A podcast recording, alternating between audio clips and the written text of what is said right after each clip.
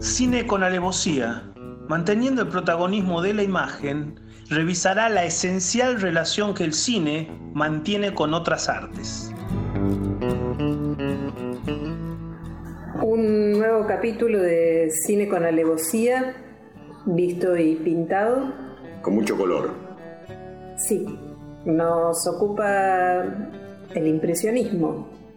Y una película sobre un impresionista importante. Pierre-Auguste Renoir. Sí, que da, además da la, la... La película se llama simplemente Renoir. La filmó Gilles Bourdeau. Esas cosas son poco relevantes. Lo que no es poco relevante es que en este caso eh, estamos hablando de Augusto Renoir, eh, nacido en, más o menos en 1840, este, que justamente tiene un hijo, Jean Renoir, del cual él renegaba porque se iba a dedicar a la cinematografía.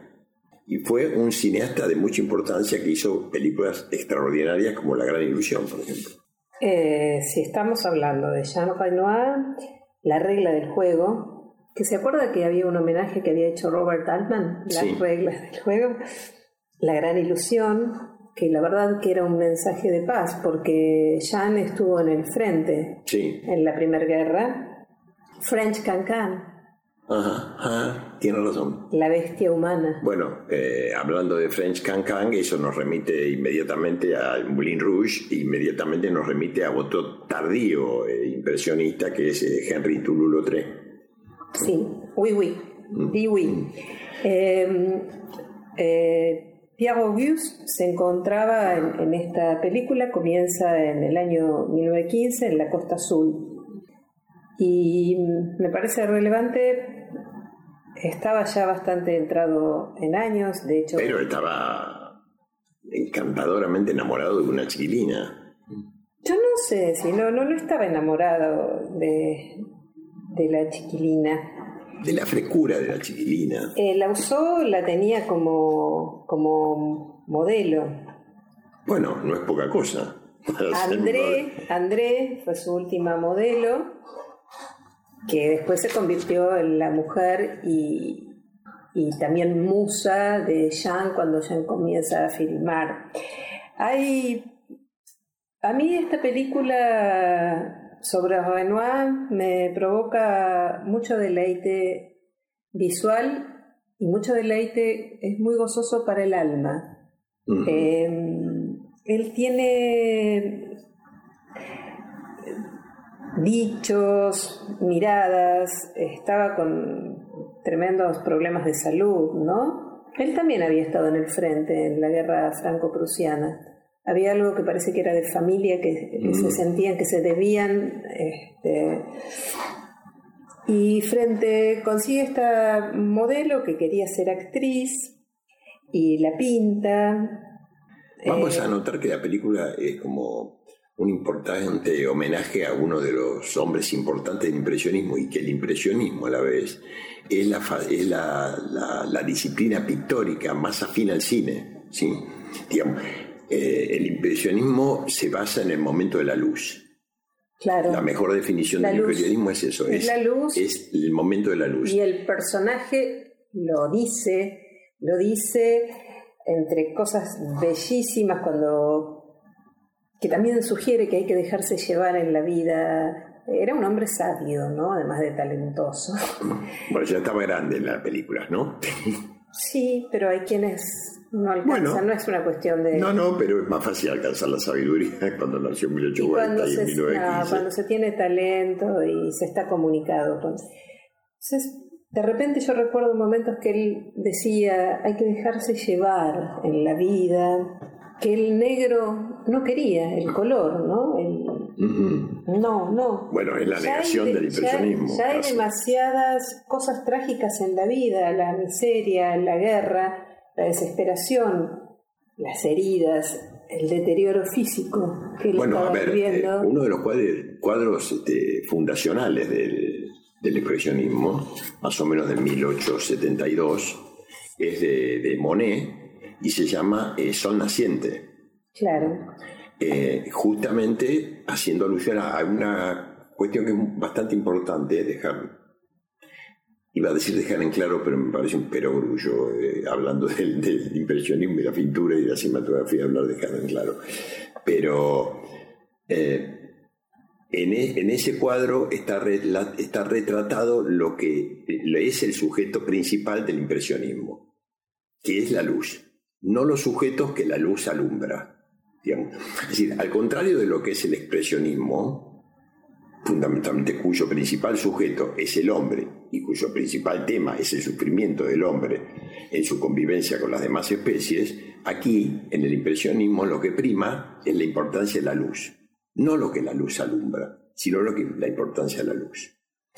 Em, perdón que me alargue, pero eh, en mi casa hay un futón en el cual yo me recuesto dando la, la espalda, la cabeza a la ventana, es decir, el lugar por donde entra la luz. Y sobre la derecha, unos cuantos metros, hay un cuadro, justamente que tiene que ver con el cine, que tiene vidrio. Y le estaba pensando el otro día mientras lo miraba que yo le veía una línea que lo cruzaba por el medio y hacía que una de las partes del cuadro estuviese en la sombra y la otra parte, la superior, estaba en la luz.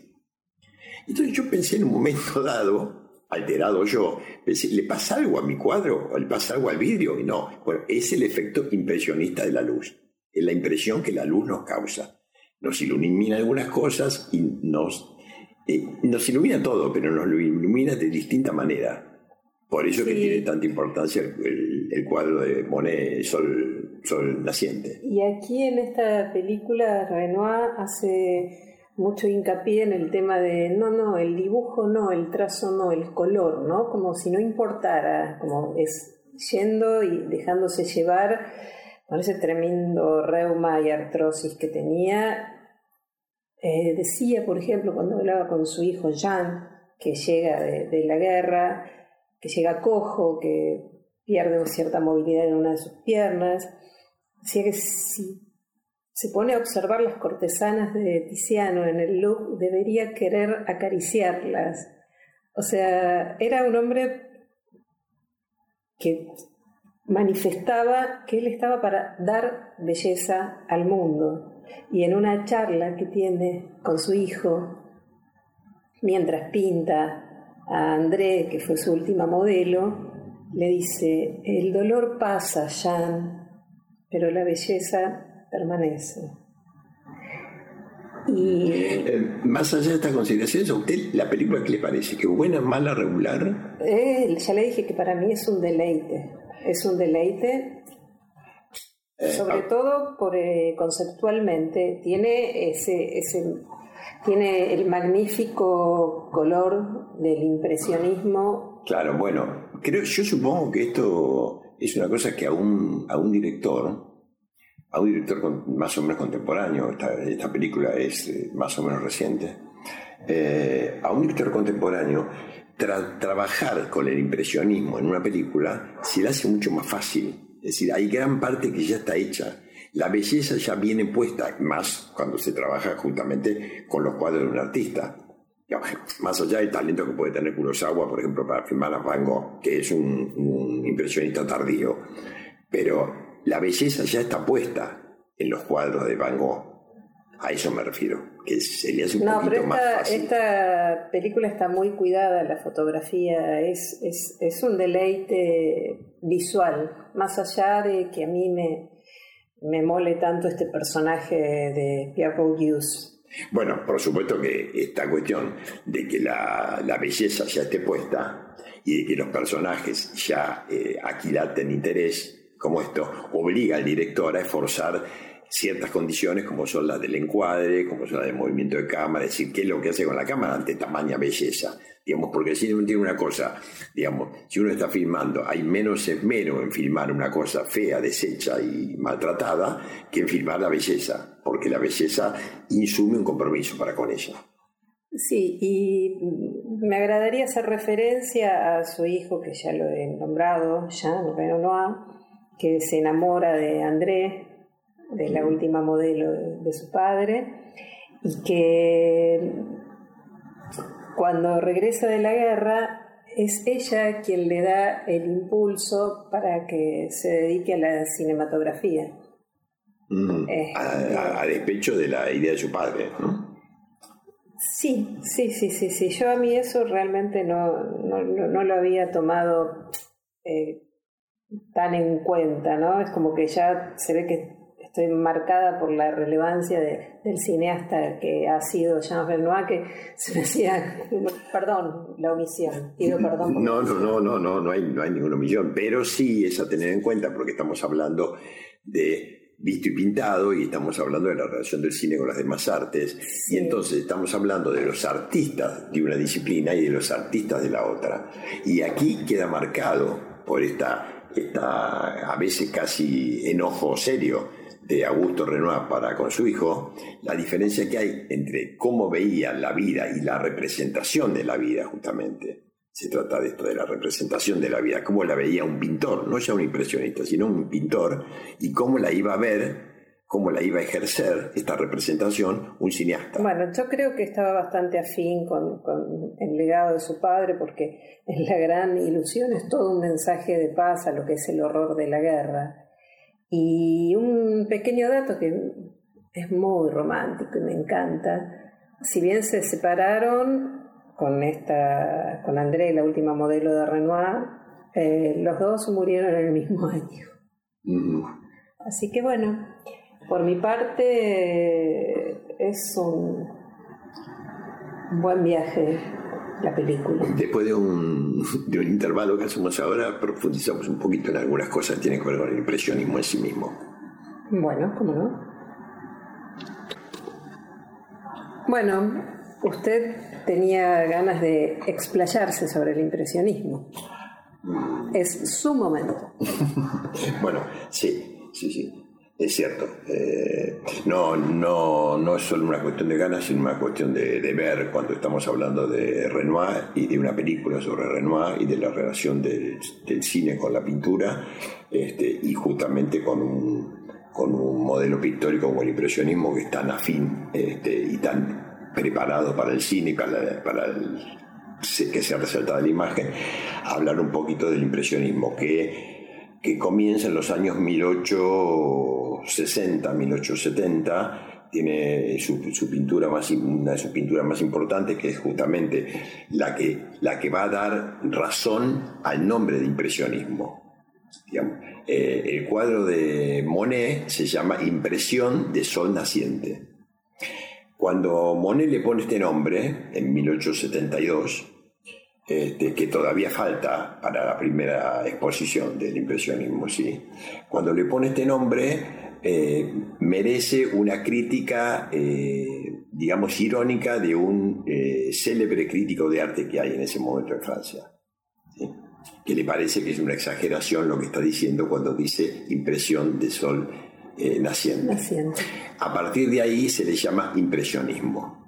Ahí es donde queda marcado el nombre del movimiento artístico, al cual se van a sumar una serie importante de figuras, digamos desde Degas, Pizarro, eh, Manet eh, y posteriormente Van Gogh, que es un que, ahí sí con Van Gogh tenemos una mm, una cierta no, de, no deviación, pero sí este cambio de mirada. Si Van Gogh pone más, los cuadros Gogh lo dicen mismo, pone más la vista en el personaje y en las personas, en el hacer de las personas, que que, que solamente la luz, aunque la luz siga siendo preeminente.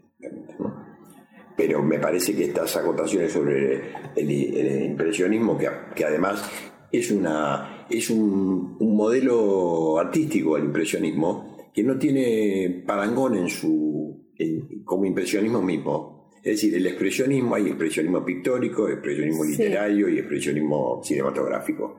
El impresionismo no, hay impresionismo pictórico. No, es muy difícil encontrar una forma de impresionismo literario, por ejemplo, ¿sí? porque no están dadas las condiciones. Entonces, el impresionismo y además, entonces ahora sí nos encontramos con que es una, un material, una arcilla puramente cinematográfica para la, la posterioridad, posterioridad, del impresionismo mismo. Bueno, entonces eh, es dable a pensar que es propicio ver películas sobre pintores impresionistas. Sí, sí. Cine con alevosía, con idea y dirección de Claudio Suaya y la participación creativa de Dolores Pérez Dorrego. Publicamos un episodio nuevo todos los días viernes. Te esperamos.